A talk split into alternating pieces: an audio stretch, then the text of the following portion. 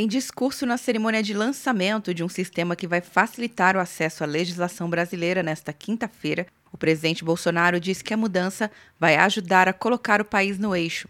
Essa cooperação bem revela o momento que vivemos aqui no Brasil.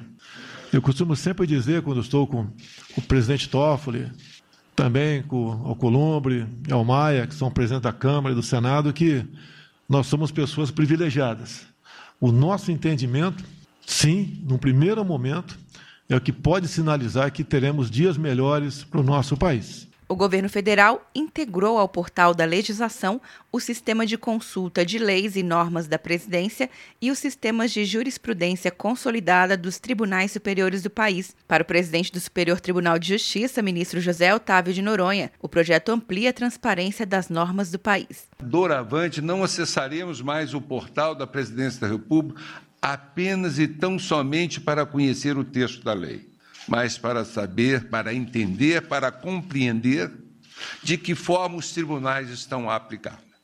Isso facilita e facilita muito a transparência do nosso sistema normativo.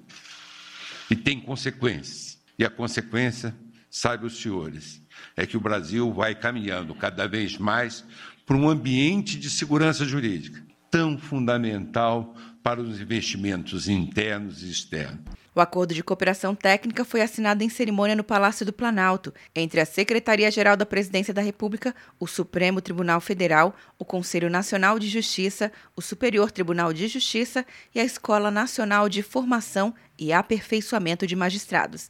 Quer um ano sem mensalidade para passar direto em pedágios e estacionamentos? Peça Veloy agora e dê tchau para as filas. Você ativa a tag, adiciona veículos, controla tudo pelo aplicativo e não paga mensalidade por um ano. É por tempo limitado. Não perca. Veloy. Piscou, passou. De Brasília, Luciana Castro.